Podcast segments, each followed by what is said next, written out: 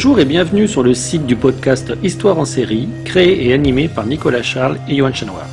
Au programme, une analyse des séries d'hier, d'aujourd'hui et de demain par les spécialistes des questions mobilisées par nos shows préférés.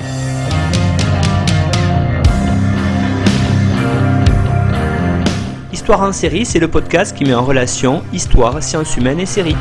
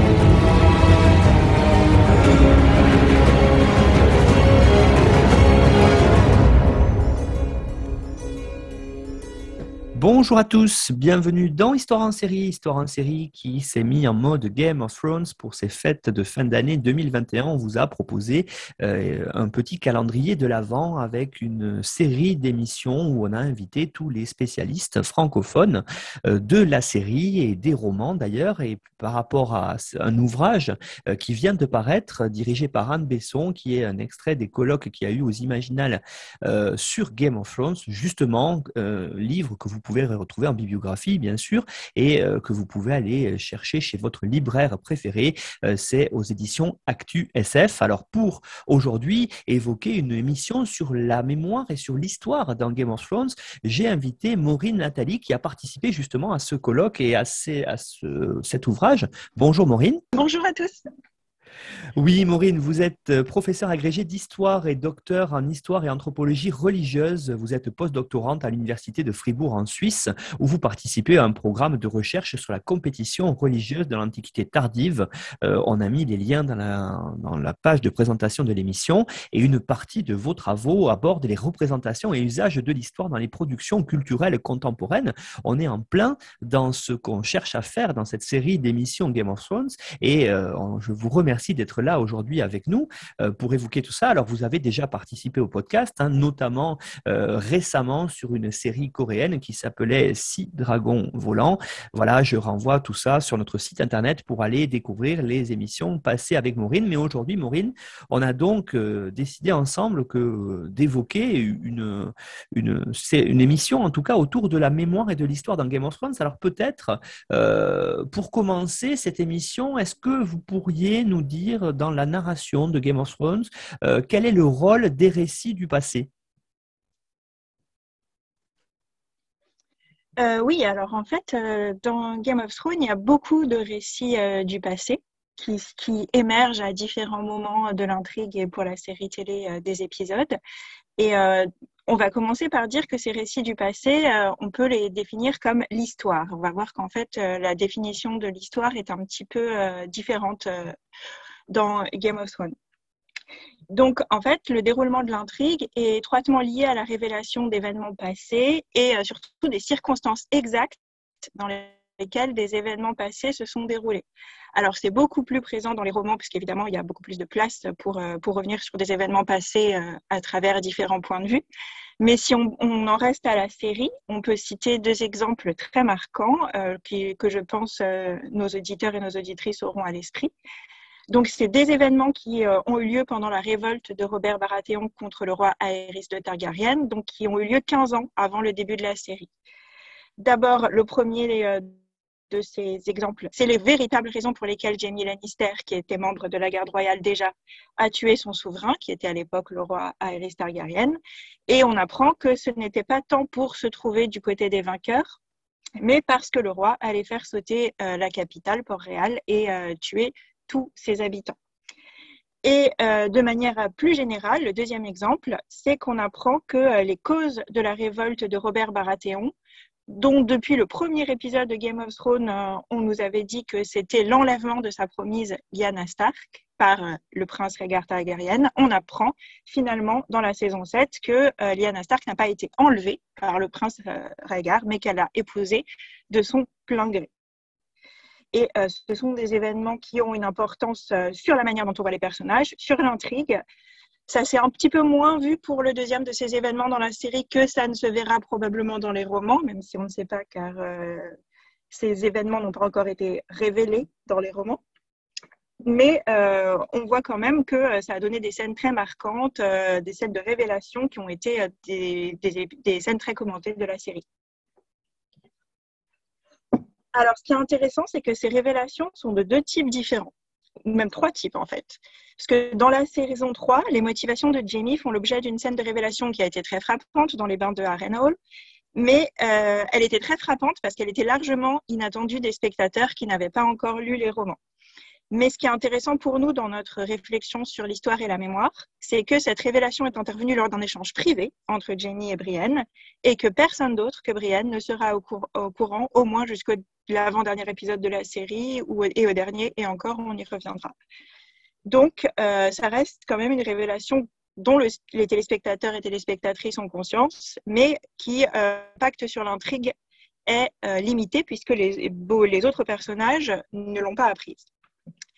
Et puis, il y a les motivations de, de Robert dans sa rébellion contre Aerys Targaryen, qui ont fait l'objet d'une double révélation dans la saison 7 une révélation d'ordre archivistique qui est de l'ordre du hasard, puisque Sam euh, Tarly devait copier les pages d'un vieux manuscrit et a découvert qu'un ancien grand septon avait légalement marié Rhaegar et Lyanna.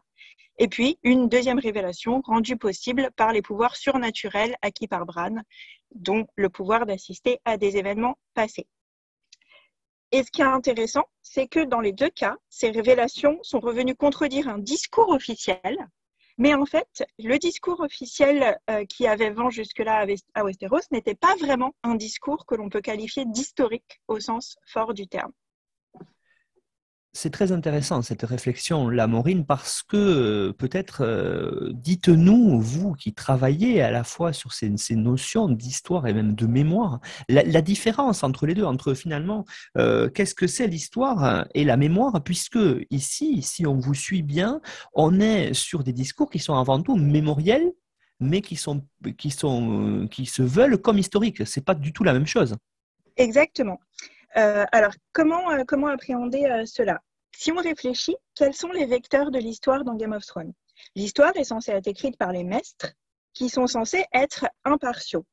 Toutefois, comme on vient de le rappeler, euh, le fait qu'il n'ait jamais visiblement lu ou voulu diffuser, on ne sait pas, le livre du grand septon qui avait marié Lyanna et Raegar et qui était conservé dans leur propre bibliothèque, dans la bibliothèque de la citadelle, puisque c'est là que Sam est censé euh, copier le manuscrit, montre les limites de leurs travaux, les limites méthodologiques de leurs travaux historiques, puisqu'ils avaient chez eux, c'est le miracle de l'histoire, dans leur propre bibliothèque, ils avaient un matériau qui était euh, qui révélaient des événements euh, tout à fait inconnus ou passés sous silence, et ils ne l'ont jamais diffusé ou même su, on ne sait pas.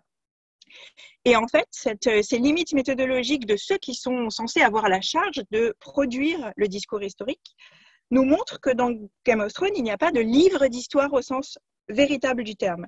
C'est-à-dire, si on prend l'histoire comme discipline historique, il n'y a pas de livre qui ait croisé toutes les sources disponibles sur les événements passés, notamment pour reprendre nos exemples, sur les événements de la rébellion de Robert Baratheon.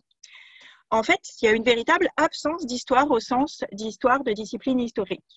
Et cette absence d'histoire, elle est même mise explicitement en scène dans la scène de mise en abîme célèbre du dernier épisode, lorsque le volume de récit des événements qui ont eu lieu dans la série est physiquement présenté aux membres du Conseil du Roi et donc aux téléspectateurs et aux téléspectatrices. Donc Sam nous dit que ce livre a été écrit par un archimestre, donc celui qui est chargé de dire l'histoire. Et euh, Sam dit qu'il a aidé à choisir le titre, et le titre, et euh, c'est ça la mise en abîme, le même que celui du cycle romanesque de George Martin en anglais, A Song of Ice and Fire. Et en fait, ce titre n'est pas du tout anodin, et le fait que, que Sam explique qu'il y a eu un choix de titre n'est pas du tout anodin, puisque avec le terme song, chanson, le récit se présente d'emblée non pas comme une production scientifique qui aurait donc confronté euh, toutes les sources disponibles pour restituer au plus près le déroulé des événements, mais comme une composition artistique, comme un chant épique ou comme une chanson de geste, selon qu'on se réfère à des modèles antiques ou médiévaux. Donc des compositions artistiques et héroïsantes. Et c'est ce qui explique, ce qui nous est dit immédiatement après dans cette scène où le livre est présenté aux membres du Conseil royal, que Tyrion n'y figure pas, parce qu'il ne possède pas les caractéristiques traditionnelles du héros épique, alors qu'il a joué un rôle majeur dans les événements. Son rôle est mis à l'écart parce que les contraintes du genre littéraire du chant épique, eh bien, il ne les remplit pas. Donc, on voit que l'objectif de ce livre, Song of Ice and Fire, à l'intérieur de la diégèse, celui qui est présenté euh, aux membres du Conseil royal, ce n'est pas de viser le récit le plus euh, complet possible des événements, mais de séduire le public. De manière générale, les écrits sur le passé de Westeros qui interviennent dans l'intrigue, c'est essentiellement des chroniques ou des inventaires. Par exemple, dans la saison 1, on voit Ned Eddard Stark avoir confirmation de l'inceste de Cersei avec Jaime en consultant un livre qui liste les membres des lignages nobles de Westeros. Et c'est vraiment des listes, c'est-à-dire qu'on a des, listes de familles avec le mariage, euh, les, mentions des mariages et des enfants qui sont nés de ces mariages. Donc, ce n'est pas un livre d'histoire au sens fort du terme, c'est vraiment un inventaire. Pareil, on voit que les enfants Stark ont du mal à apprendre des blasons qui sont représentés sur un parchemin. Donc là aussi, on est de l'ordre de la liste, même si on est dans l'iconographie. Alors, il faut dire tout de suite, pour être tout à fait juste, que c'est moins vrai dans le cycle littéraire, notamment parce que les livres d'accompagnement de World of Ice and Fire sont présentés comme étant euh, rédigés par un maître. Et dans ces livres, on voit qu'il y a un effort de confrontation des sources, même si les auteurs sont affectés par des préjugés. Mais cet effort de confrontation des sources, il est quasi absent pour la production euh, littéraire dans la série télévisée. Et d'ailleurs, dans les scènes qui se déroulent à la citadelle, donc euh, chez les maîtres, ceux-ci apparaissent comme des érudits un peu ridicules, obsédés par des détails qui n'intéressent personne. Euh, et donc, ce ne sont pas spécialement des personnages de confiance, en tout cas dans les scènes qui les représentent à la citadelle de Vieilleville.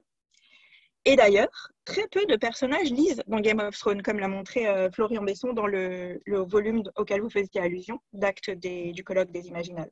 En fait, les personnages qui lisent, c'est essentiellement Tyrion et Sam. Les enfants nobles n'apprennent pas du tout l'histoire directement dans les livres, mais par l'intermédiaire de leur propre maître ou par d'autres euh, canaux, notamment les souvenirs de leur entourage. Mais les souvenirs de leur entourage sont trompeurs. D'abord, ce sont des souvenirs individuels, donc ils livrent des points de vue limités, évidemment, selon le camp auquel ils ont appartenu. Mais en plus, ils ne disent pas toujours la vérité, ces personnages, à leur entourage, sur leur propre implication.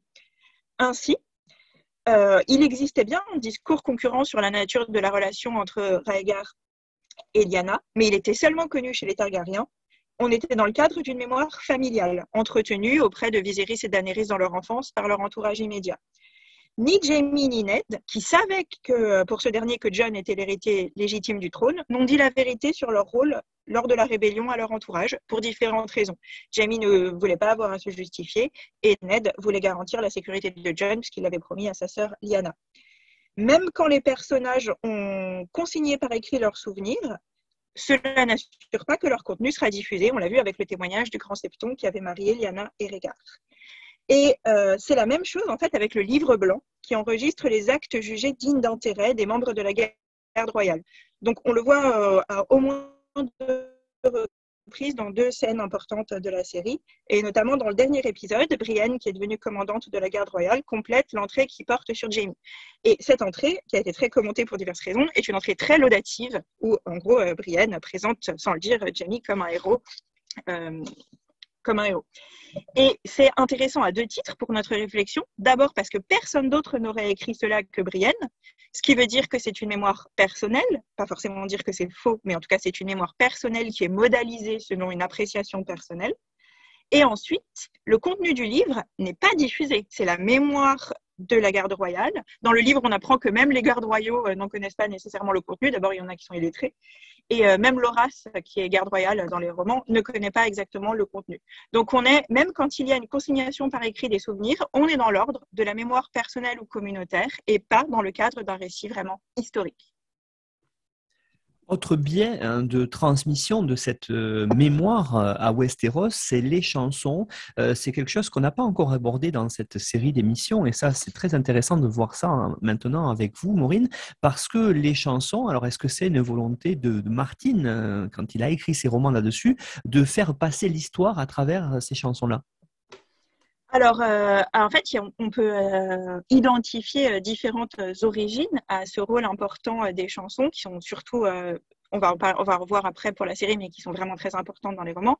D'abord, il y a la fidélité au genre de la fantasy et notamment euh, de la high fantasy, puisque euh, dans, les, dans la high fantasy, euh, pour simplifier, disons, depuis Tolkien, les chansons jouent un rôle extrêmement important. D'abord, elles, elles, elles, coupent la narration classique en prose, elles rythment les événements et elles aussi, elles portent des discours très importants sur le passé et des discours qui affectent les personnages, puisque ce sont des vecteurs d'apprentissage ou des vecteurs de mémoire. On peut citer euh, pour euh, un cas qui sera probablement connu de beaucoup d'auditeurs et d'auditrices. On peut citer euh, dans Le Seigneur des Anneaux le cas du chant de Luthien et Beren que chante Aragorn. On le voit dans les films, dans la version longue, je crois, de la communauté de l'anneau et dans les livres. Et en fait, dans la high fantasy traditionnelle, les chants sur le passé, en fait, annoncent le présent. Dans euh, le chant de Luthien et Beren, c'est l'histoire d'une elfe qui tombe amoureuse d'un humain. Et en fait, en se remémorant et en prononçant les paroles de ce chant, eh bien, Aragorn annonce son futur destin et celui d'Arwen. Donc, en fait, dans les modèles traditionnels de la high fantasy, euh, les chants sont des vecteurs d'héroïsation. Lorsque les personnages que l'on suit ont mené à bien leur tâche et qu'ils ont acquis le statut de héros, c'est en fait, on le voit parce qu'ils sont arrivés au même point, ils ont, euh, commis les mêmes actes et ils sont arrivés au même point que les héros des chansons qu'ils chantaient, qui portaient sur le passé. Et ce qui est intéressant, c'est que dans Game of Thrones et surtout dans euh, Le Trône de Fer, dans les séries euh, de romans, c'est pas du tout la même chose c'est pas du tout le même type de discours sur le passé et de fonction dans le récit. Alors, comme dans, euh, comme dans la fantaisie traditionnelle, les chansons, c'est vraiment des principaux récits de vecteurs du passé pour la population de Westeros, parce que jusque-là, on parlait des, des vecteurs de la transmission pour euh, essentiellement les familles nobles, celles dont les enfants ont des maîtres, etc., et qui ont potentiellement les moyens d'avoir des livres.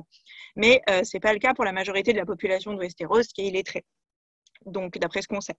Donc euh, les chansons sont vraiment euh, jouent un rôle très important, notamment donc comme j'ai dit les chansons de gestes ou les épopées, c'est-à-dire des compositions héroïsantes sur le passé. Dans les romans, il en est vraiment beaucoup question et il est même explicitement question du fait qu'en l'absence de chansons, eh bien, on ne sait pas exactement ce qui s'est passé, comme c'est le principal vecteur euh, de mémoire. Et on voit qu'en fait, l'histoire est assimilée à la mémoire. Il y a une scène dans les romans où euh, quelqu'un euh, tombe sur un vieux chevalier euh, qui se flatte d'avoir commis des faits d'armes extrêmement importants. Et Gendry demande Mais qu'est-ce qui s'est passé? Qu'est-ce que c'est les faits d'armes qu'a commis ce chevalier? Et un des membres de la compagnie qui, qui se trouve avec Gendry lui dit bah, On ne sait pas parce qu'il n'y a pas de chanson. Il ne s'est pas payé de ménestrel pour composer une chanson. Du coup, on ne sait pas.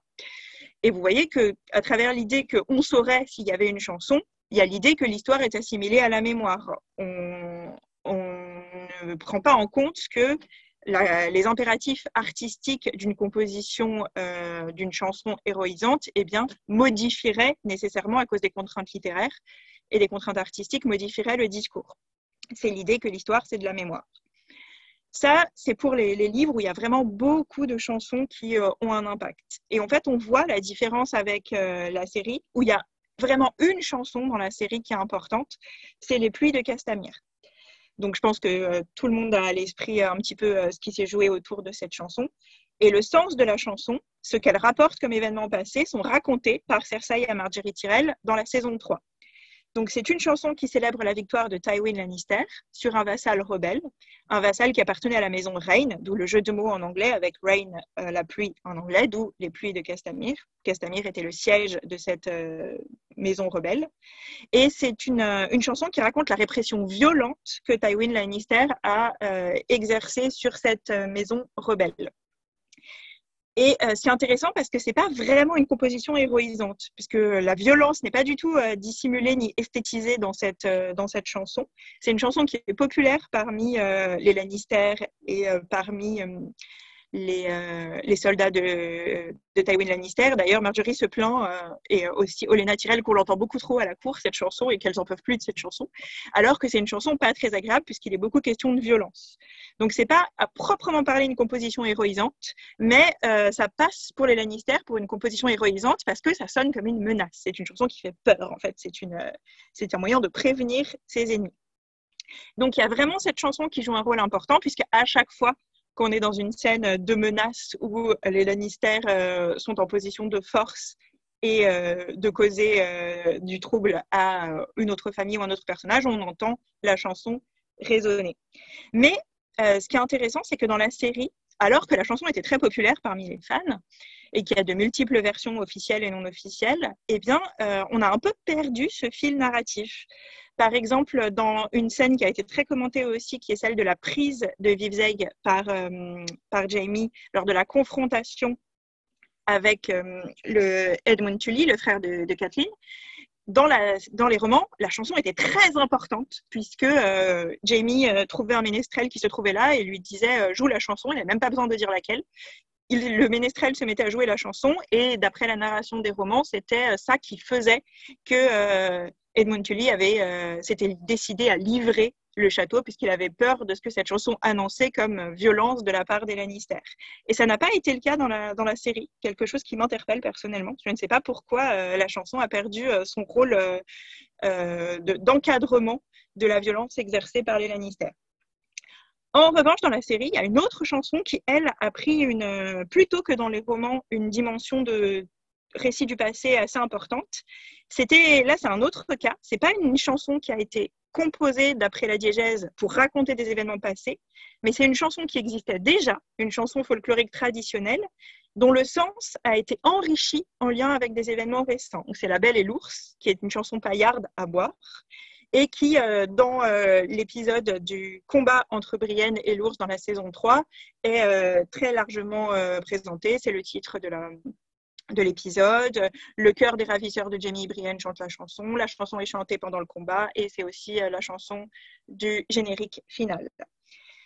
Et en fait, cette chanson, elle, euh, elle, réinterprète une chanson à boire où il était question d'une scène de séduction entre une, jeune fille et un ours, avec, euh, en lui donnant le sens nouveau du combat entre Brienne et l'ours.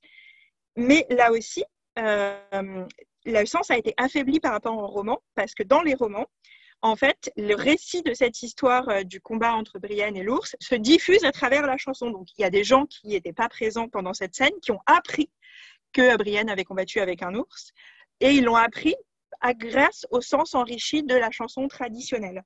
Et là aussi, on n'a pas vu euh, ce type, euh, il me semble, de dynamique à l'écran dans la série télévisée. Euh, on a vu qu'il y avait un contraste entre le ton comique et pornographique de la chanson et euh, des événements qui sont vécus par les personnages comme héroïques. que le fait que Brienne ait tenté de se défendre face à l'ours sans armes, véritablement, et que Jamie se soit interposé alors qu'il n'avait pas à le faire et qu'il était déjà sauvé, euh, ce, sont des, ce sont des actes héroïques, dignes de héros. Et le fait qu'il soit lié à une chanson paillarde, évidemment, ça provoque encore une fois un conflit de mémoire. Et on n'est toujours pas dans le récit historique. Et on voit cet affaiblissement euh, du rôle des chansons euh, dans la série télé par rapport au roman à travers deux autres chansons qui sont présentes dans la série. C'est Jenny de Vieille Pierre, qui est chantée par Podrick dans la saison 8, juste avant la, bataille contre les marcheurs blancs, et euh, la chanson dont on ne connaît pas le titre français officiel, qui s'appelle Main d'or, Hands of Gold, qui est chantée par un soldat Lannister incarné par Ed Sheeran dans la saison 7, donc on en a beaucoup parlé. Et ces scènes ont été très commentées parce que il y avait débat sur le rôle de Ed Sheeran et parce que la chanson par Botrick euh, a donné une très belle scène. Mais ce qui est intéressant, c'est que le sens de ces chansons, le sens des paroles, ne joue pas du tout d'impact dans la série. Alors que dans les romans, le sens était très important.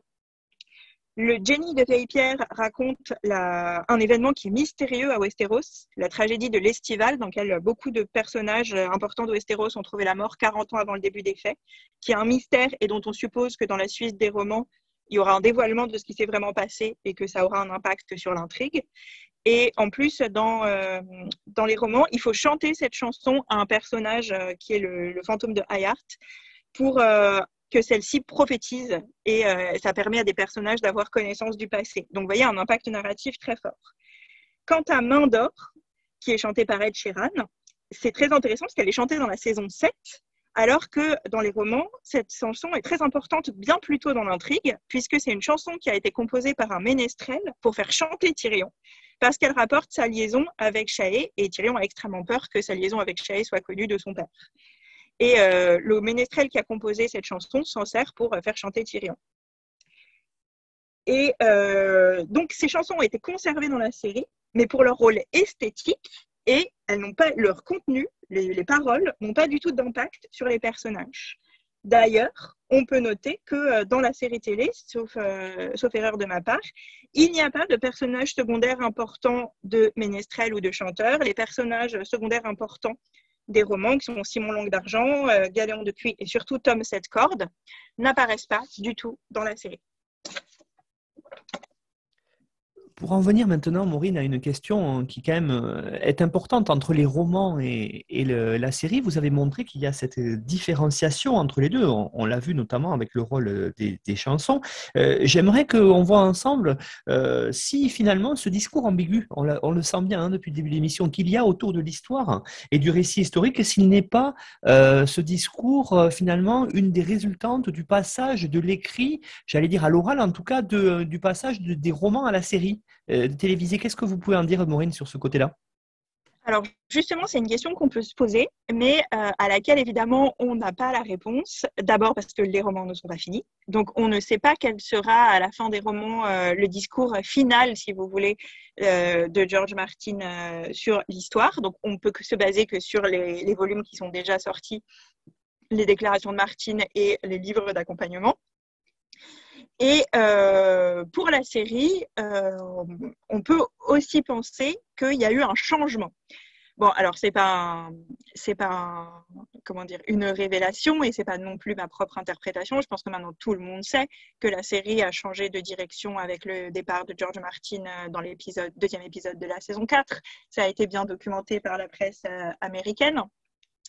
Et euh, d'ailleurs, c'est, si je reviens brièvement euh, sur euh, le rôle des chansons, c'est intéressant parce que le dernier épisode dirigé par Martine dans la saison 4, celui de la mort de Geoffrey Baratheon, c'était l'épisode des noces de Marjorie et Geoffrey et il y avait un rôle très important des chansons dans cet épisode et notamment La Belle et l'Ours est revenue pendant euh, la scène, discrètement pendant euh, la cérémonie, euh, les festivités de la cérémonie de mariage et évidemment les pluies de Castamir.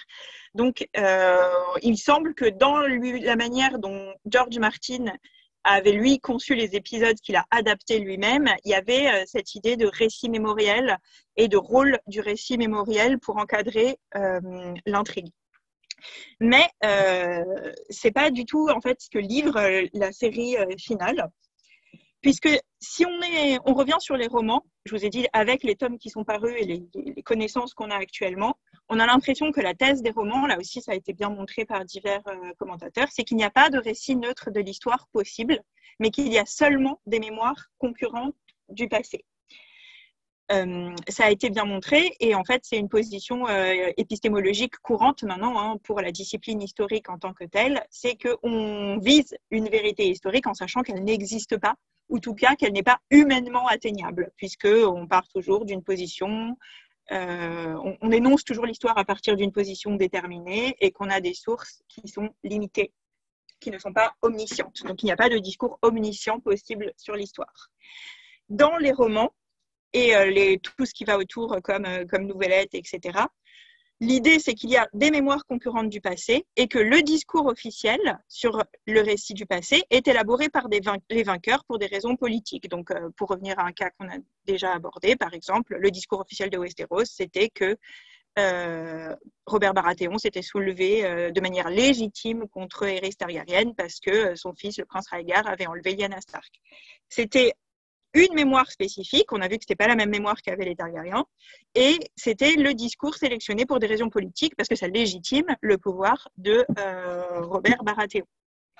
Dans les romans, cette position épistémologique, si on veut, sur l'impossibilité de la vérité historique, était servi par le mode de narration des romans. Donc, euh, je pense que même ceux qui ne les ont pas lus euh, ont dû lire, s'ils sont intéressés par la série, que euh, les romans sont intégralement rapportés au point de vue interne des personnages. Il n'y a pas de point de vue omniscient. Et une des grandes caractéristiques des romans, c'est que les récits des différents personnages sur les événements se contredisent, voire que les souvenirs d'un personnage en particulier se modifient au fil du temps qu'ils ne sont pas sûrs de ce qui s'est passé, où on voit qu'à travers notamment leurs rêves, qui refoulent une partie euh, du passé.